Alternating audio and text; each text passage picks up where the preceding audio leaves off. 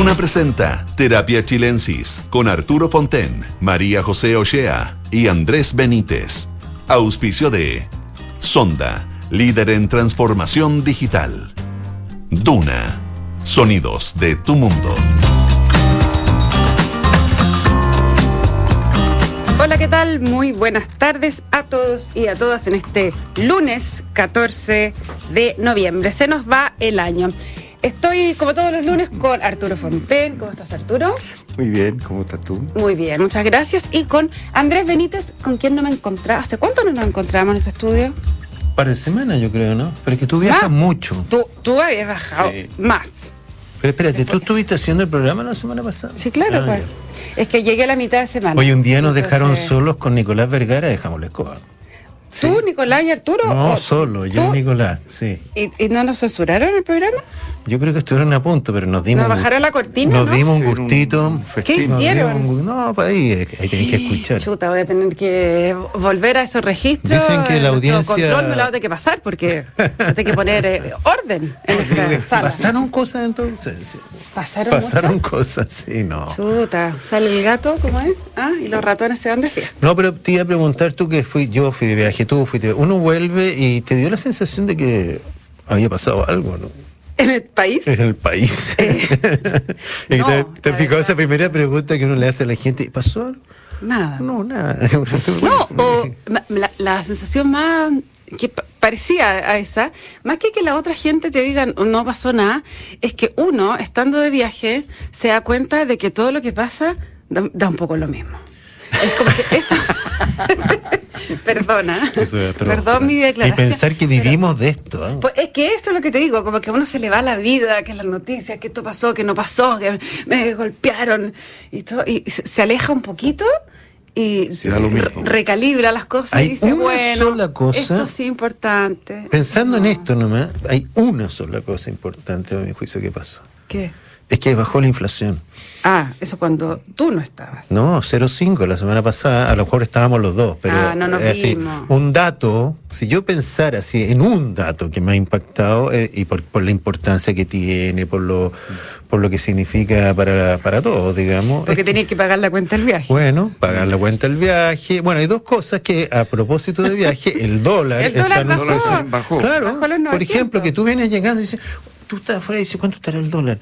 Y bajó a los 900, pero bueno, me imagino que no es, el dólar, sabemos, no solo sirve para viajar, pero No. es un índice. Pero fíjate que yo, cuando la inflación fue 0,5, eh, y hay mucha esperanza de que sea el comienzo del fin del proceso inflacionario, eso me parece súper relevante. Sí, eso es una duda. Buena importante, noticia. importante, que afecta a mucha gente, la UEF no va a subir tanto, los salarios no se van a deteriorar tanto. Bueno, Eso, si tú me preguntas, lo más sí, importante. sin duda, no, si pasan cosas importantes. No me, no me, No, no, no, me no, pueden decir, es que- no, a esta no le importa nada, se va y le da todo lo mismo. Yo creo No. que hay muchas cosas que no lo son, no porque no lo sean. Por ejemplo, tenemos la reforma de pensiones, ¿no es cierto?, que fue presentada, pero no ha pasado nada importante desde que se presentó. O sea, estamos discutiendo. Bueno, ayer pasó algo importante para algunos, que es que, eh, según la encuesta CADEM, el- la aprobación del presidente Boric subió ocho puntos, lo que se le, de alguna manera se le atribuye a la reforma de pensiones que presentó. Eso sí, a él es, por supuesto, que algo muy importante después de que venían unas caídas Pen- sostenidas. Encontré raro que no se vinculara tan, tan bien con la visita a la Araucanía. Es que yo creo que no está. no, no no sé si no fue, no, pero fue antes. Debería estar un poco medida, pero no sé si. Probablemente, eh, la, bueno, la visita fue jueves y viernes. Probablemente esto tiene que sí, just- haber estado siendo, en el fondo. Porque yo, por lo que eh, vi de la visita, me parece que el presidente lo hizo bien pensando en la encuesta. Estoy pensando, fue duro con la cosa esta de que hay terrorismo, fue empático con las víctimas, habló de soluciones fue bastante los caminos que propuso. O sea, fue entre comillas una visita que le debería haber reportado algún crédito. ¿eh? No es, no sé. Sí, es ¿eh? probable. Ahora, la AFP sí. obviamente hay algo de AFP porque en la pregunta sobre la reforma, ¿no es cierto?, está casi empatado. Sí, los que... La gente que le gusta el proyecto con los que no le gustan. Y si uno piensa que el presidente, cerca del 70% de la gente no apoya al presidente, o no lo apoyaba, ¿no es cierto? Y el 30 lo bajó, bajó ahora a 58. Por eso, porque tiene que ver entonces que si la, la cosa de la FP está empatada, a él le, le, viene bien ese impulso. ¿eh? Entonces tiene que ver. Y a mí me sorprendió ese empate, fíjate. Que estuviera, bueno, un 41% para los que no saben, están... Es que, eh, eso lo hizo vos, De acuerdo y 43 en desacuerdo. El porcentaje de gente que no sabe es muy alto. Ah, bueno, eso te iba a decir. El porcentaje de personas que dice que sabe de la reforma es el 28%. Claro. Pero la gente está muy segura si le gusta o no. Eso es muy raro. Entonces...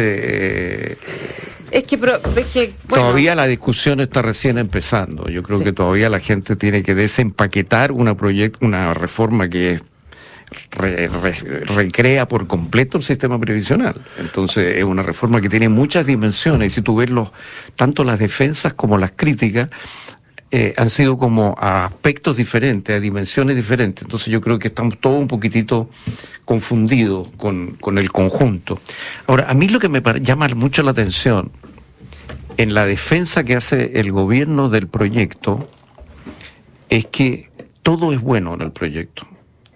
O sea, no hay nada que tenga un costo, da la impresión. O sea, eh, digamos, por ejemplo, tú dices, bueno, si sube la cotización eh, a cargo del empleador, 6%, sabemos que gradualmente eso se va a ir traspasando a los trabajadores y en los, los contratos a plazo. O sea, es una caída de salario. Es una caída del salario y eso obviamente no incentiva la contratación. El gobierno te dice que no, que no va a ser así que hay un incentivo posible a la informalidad.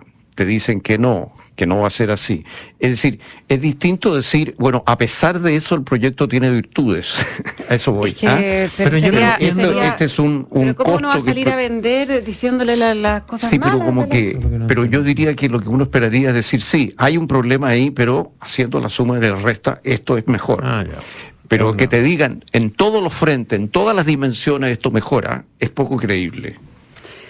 Eh, sí, pero, o sea, estoy de acuerdo contigo, pero también estoy de acuerdo que si yo fuera el gobierno y quiero promover mi reforma, no es que no es que voy a omitir, voy a destacar lo, lo, positivo. una cosa es destacarlo. No le voy a decir, señor, en, realidad esto es que después ese 6% va de su bolsillo. sí, sí, yo creo que está bien decir esto tiene ventaja, por ejemplo, suben las pensiones de inmediato, etcétera, ya, eso son ventajas.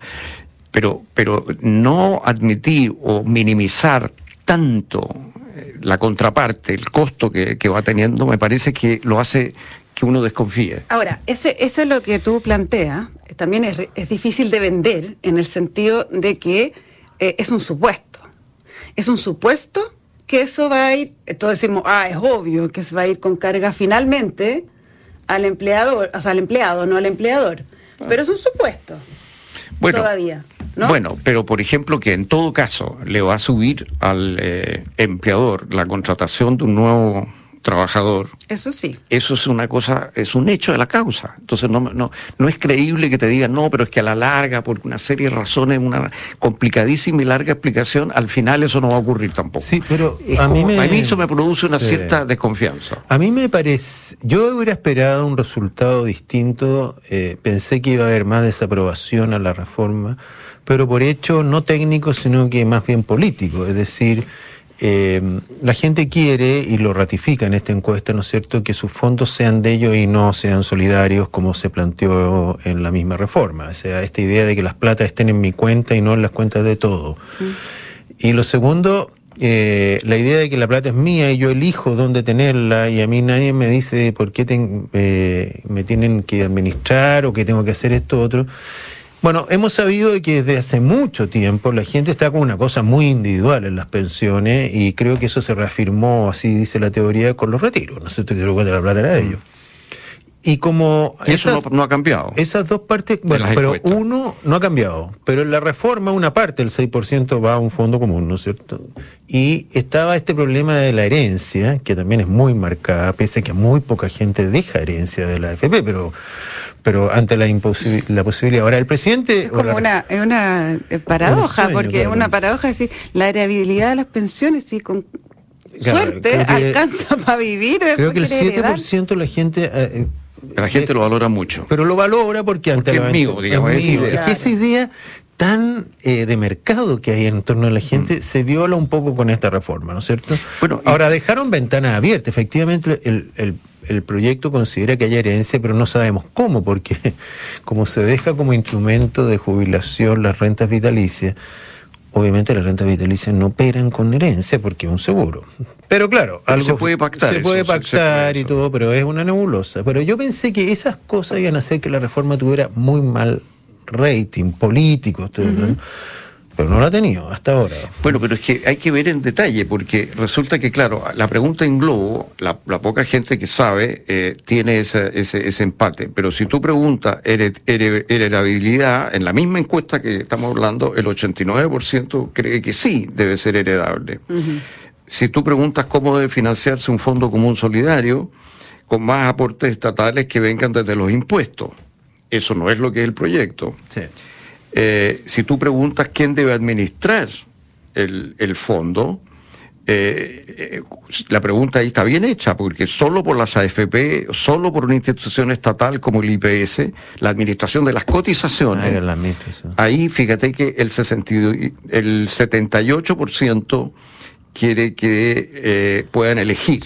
Eso que sube, un, sube 8%, o sea, 8 puntos respecto de la, de la última medición que estaba en 70. Siempre ha sido obviamente lo mayoritario porque es como yo quiero elegir dónde pongo mis huevos. ¿sí? Eso... Entonces, esos tres puntos, en esos tres puntos... Son muy sensibles, claro. Que son muy sensibles para la reforma, la gran mayoría está en contra.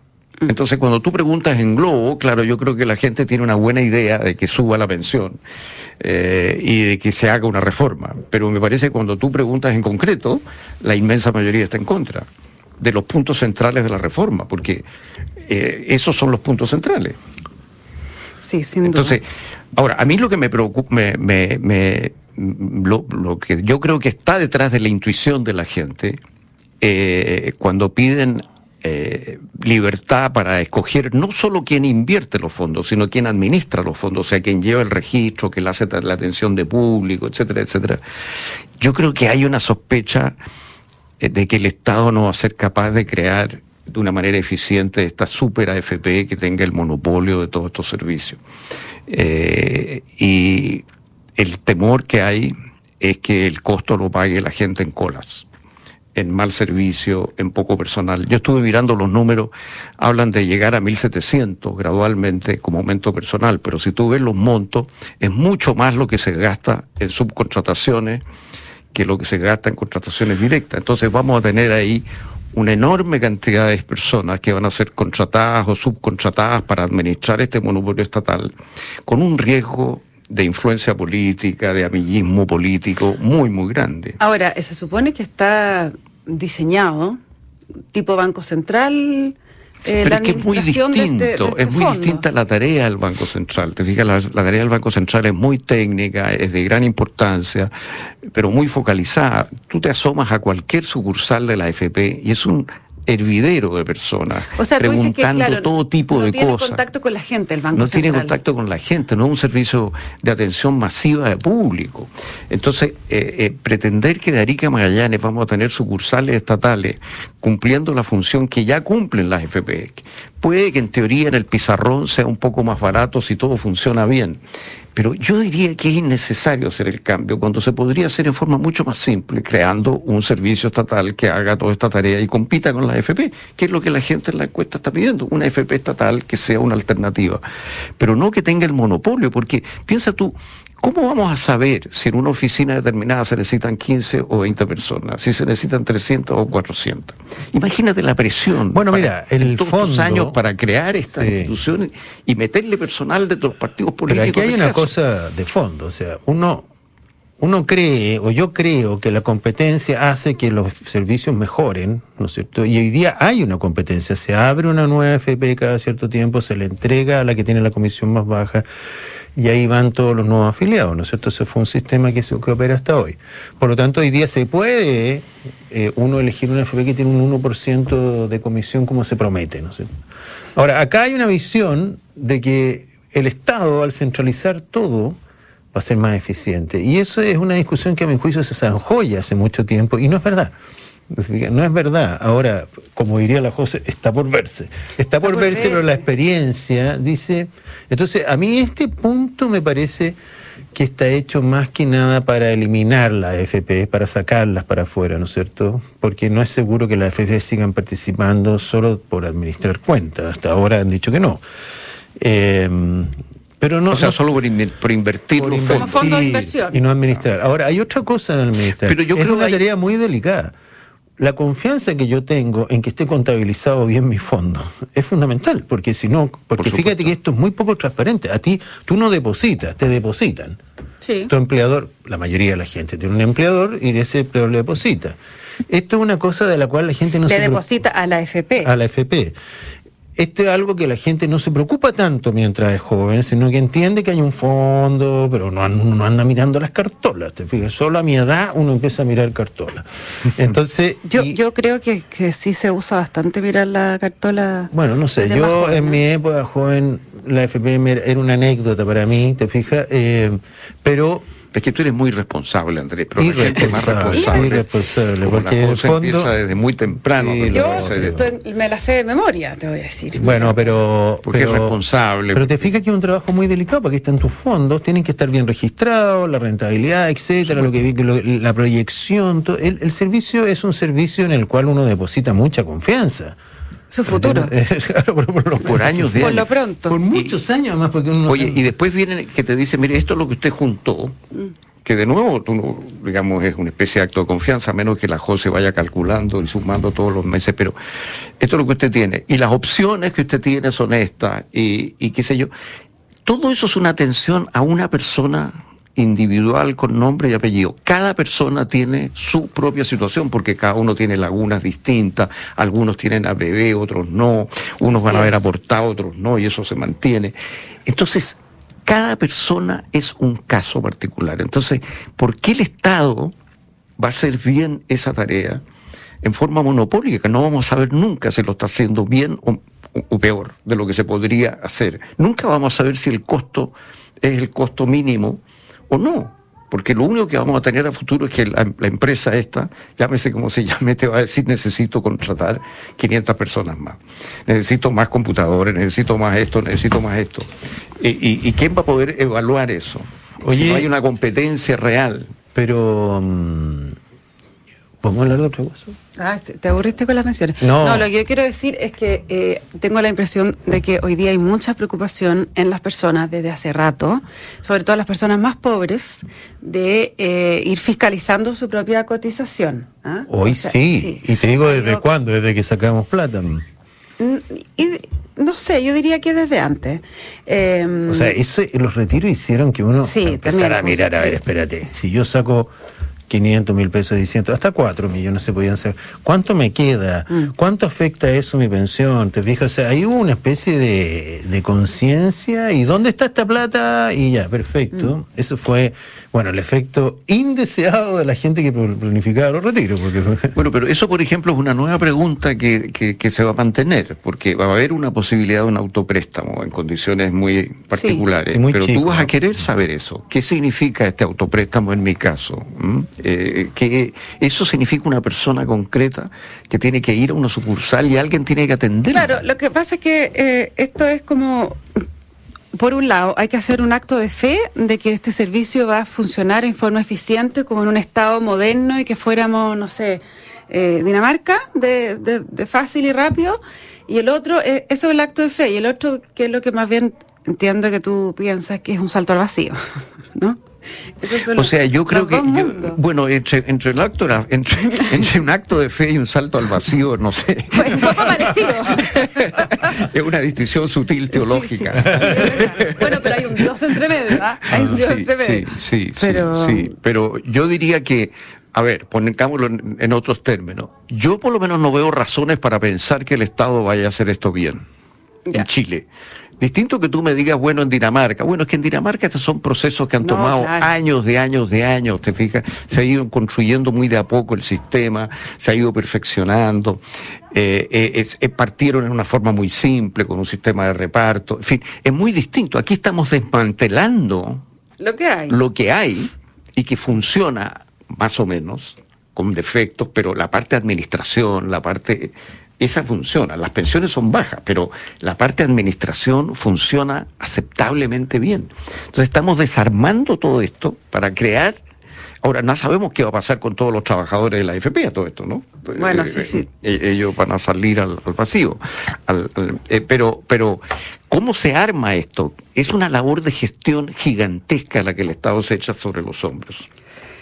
Está por verse, como, ah, vamos a ver cómo, cómo funciona. Bueno, de todas maneras, esta es una discusión que, que tiene Está comenzando, está comenzando, está pero ese es comenzando. uno de los más, flancos que, que a mi juicio es- es inquietante del proyecto. Te fijas que es como dar por supuesto de que se va a dar la mejor de las situaciones, ¿no? Que los partidos políticos van a escoger a las mejores El acto de personas. fe. Eh, claro, eh, eh, El acto de porque es distinto, te fijas, escoger a alguien para el Banco Central como director, por ejemplo, que escoger para esta institución que va a tener este manejo de público y que va a tener esta incidencia Mm. en, en el público. Y incluso hay un poder político ahí, te fijas, de, de- de- porque tú tienes registros de miles, de miles de personas eh, que tienes identificadas, te fijas. O sea, e- es un... Es un, ¿cómo decir? Es una Es un institución elefante. con otras características que el Banco Central o impuestos Pese a todo, hoy como que mm, la oposición, por lo menos, no- o, o yo no he leído, no hay banderas tan claras de lo que se va a defender o atacar, ¿no? Por ejemplo, alguien está diciendo, eh, tienen que seguir la AFP, yo no he escuchado a nadie, ¿o no? O- o No, sé si yo eso- creo que bajó bastante eso. Más bien están defendiendo cosas de la reforma tributaria. Hay como otro. No, pero, pero ya se presentó esta reforma y estamos tan al principio, me da la impresión de que los- las fuerzas no se han alineado en torno a qué vamos a pelear, ¿no es cierto? Esto podría ser una cosa Claro. de decir, no, es imposible que lo administre una entidad estatal. O el 6% se va a repartir de otra manera. Son como cosas que uno... Pero no está todavía en la discusión como que se están armando las primeras Sí, conversaciones. yo creo que estamos como recién entendiendo además el sistema, porque el sistema es complejo, digamos, es una maquinaria bien O sea, complicada. todos los días porque- sale una cosa que dice 10 razones para entender la reforma previsional Y y, todavía- una- todavía me falta cada día son mí. 10. Esto me está pareciendo como la discusión de la Constitución que todos los días aparece un artículo nuevo. Entonces alguien podría decir, cuando esté listo me avisan. Eh, porque- Bueno, no. cuando listo, cuando listo rechazo, dices tú. ¿ah? bueno, ahí Oye, la- el tema constitucional, no sé cuál era el tema que tú querías conversar. Se me olvidó, pero era ¿Ya- como un tema más general, así como, como del presidente, cómo se ha ido acomodando a... Bueno, es que me quedó pendiente decirlo cuando comentamos al principio eh, la encuesta de si es que hubiera influido o no el viaje a la Araucanía, no sabemos. Eh, lo que yo sí creo que eh, influye, si hubiera sido la medición, no sé, ayer en la tarde, eh, la entrevista que dio el presidente Bueno, ayer. de eso, ¿ah? Yo creo que el, el presidente fue, fue una buena entrevista Una buena suya. él, sí. Es que a mí me, me, me- todavía me llama la atención cómo se está acomodando todo al post plebiscito. ¿Te fijas? O sea, que eso fue un, un golpe o una situación que todavía está. No sé Sí. si me entiende. Está, por lo pronto, la elección de la Cámara del presidente de la Cámara de Diputados, que si bien no fue una persona de derecha, como se hubiera, o de, de Claro, la- de pero- oposición, bueno, quedó claro que eh, la candidata Cariola no tenía ninguna opción, ¿no? O sea, y esas son pequeñas señales que se van dando. La entrevista del presidente también tiene que ver con esto y cómo todo se está evolucionando para acomodarse de nuevo, que no termina esto. Sí, Sí, pero yo, yo, yo no sé, mi sensación es que ha sido como quien dice una buena semana para el presidente. Sí, pues, Ah. Una eh, buena. Los últimos días han sido positivos. O sea, el dato de inflación fue positivo. El triunfo en la Cámara, claro, no fue Carol Cariola, pero fue el gobierno con todo fue una metido gobierno ahí. y fue la otra cara del, ¿cómo de se la nota? prueba. Socialismo democrático. Pero ¿cómo se nota el cambio, Y cara de la prueba. sí. O sea, ¿te acuerdas que se decía que no podía Carol Cariola hacer porque era cara de la prueba? Y fue la prueba, fue la que era bueno, entonces yo creo que eso fue un triunfo para la fuerza de gobierno indudable. La visita a la Araucanía. La visita a la Araucanía, visita. sumando y restando, yo creo que fue positiva. Y la y antes de eso, el cónclave, eh, con las dos coaliciones, digamos, yo creo que también fue positivo. Sí. Entonces, a mí me da la impresión de que eh, los últimos días ha habido un, un- un respiro después de unos siete meses bien angustiosos. Bueno, la misma reforma, el haberla presentado, ¿no es cierto? Sí, Ya y la, tiene y la una- subida del apoyo, digamos, reafirma eso. Pero es que sí, pues yo creo que al final eh, el tiempo ha ido o- operando a favor del gobierno y un poco lo que decía Andrés también, que es que eh, cuando recién pasó lo del plebiscito, o sea, la gran pregunta que se hacía la gente era, bueno, ¿y cuándo, cuándo van a pegarse la cachá de que perdieron con ese nivel de derrota? Y la verdad es que costó porque es un golpe fuerte y los golpes fuertes se demoran en procesarse y... da la impresión de que lo que hemos visto esta semana tiene mucho que ver con eso. O sea, el presidente Boric lo dice ayer, eh, nos dimos cuenta a los ocho meses que otra cosa es con guitarra. Eh, Una frase odiosa, pero, no, eh, pero bastante gráfica. Eh, Pero no solo ha operado bien para el gobierno, yo creo que ha operado bien para el país. ¿Por qué? Porque para que opere bien para el gobierno, el gobierno ha tenido que cambiar también, ¿no es cierto? En su actitud, me sorprendió la Ana Libriarte el otro día diciendo ha encontrado buena actitud en la derecha. En la Es- oposición, una En la oposición, perdón, en general. Entonces siento que ambos se están acomodando a una cosa mucho más real. Y el presidente tiene todos los méritos de la semana pasada y otra a lo mejor, pero también es porque él se está moviendo de una de una agenda Sí. muy rupturista a una cosa más consensuada. sí, O sea, tú estás yo lo viendo veo que- en eso. Tú- ustedes están viendo que hay fuerzas que están como convergiendo hacia un mayor clima de armonía y de acuerdo. Creo, yo creo que va a pasar Yo creo eso. también. Y yo creo que va a pasar también y se va a reflejar en el acuerdo constitucional, ¿ah? Probablemente. Que Sobre finalmente. el cual, por ejemplo, no hay un gran apuro hoy día, hay sí una urgencia, pero, pero no veo a los tipos peleando, ¿no? No, y que es probable que se termine, que, el- que los partidos terminen aprobando un, un acuerdo en que no sea el 100% electo. Y eso es un cambio la- muy importante, ¿eh? En, lo eh, la encuesta es lo que predomina, ¿no? Claro, pero por eso eso también simboliza un, un giro eh, de, de- desde la trinchera, más bien que había al principio. Se nos acaba el tiempo, muchachos. Muchísimas gracias a ambos por esta conversación. Gracias a ti por estar en Chile, José. Ay, qué bueno. El, el país está distinto, ¿no? Sí, mira, lo dejaste bastante más peleado. Si te fuiste y las cosas mejoraron. Bueno, cosa que me vaya de nuevo, no tengo ningún problema. Mira, espérate, vamos a decirte cuando la temperatura está tan alta que te vamos a mandar afuera. Ah, tú me decís nomás, yo parto. Qué rico trabajo, me lo deberías dar a mí en realidad. Embajadora, embajadora de la buena onda. Me voy para que las cosas se calmen y bueno. Ya. Eh, qué rico, qué ganas de viajar de nuevo. Ya. La transformación digital de tu negocio nunca estuvo en mejores manos. En Sonda trabajan para que disfrutes tu vida, innovando y desarrollando soluciones tecnológicas que mejoran y agilizan tus operaciones. Conócelos hoy. Sonda Make It Easy. No se vayan de Radio Duna porque a continuación información privilegiada al cierre y luego sintonía crónica Epitafios junto a Bárbara Espejo y Rodrigo Santa María. Que estén todos y todas muy bien y nos encontramos mañana martes 15 de noviembre, un día importante porque es el aniversario del acuerdo y porque es el cumpleaños de mi hija. Que estén todos muy bien, nos vemos mañana. Chao. Buenas Muy buenas noches.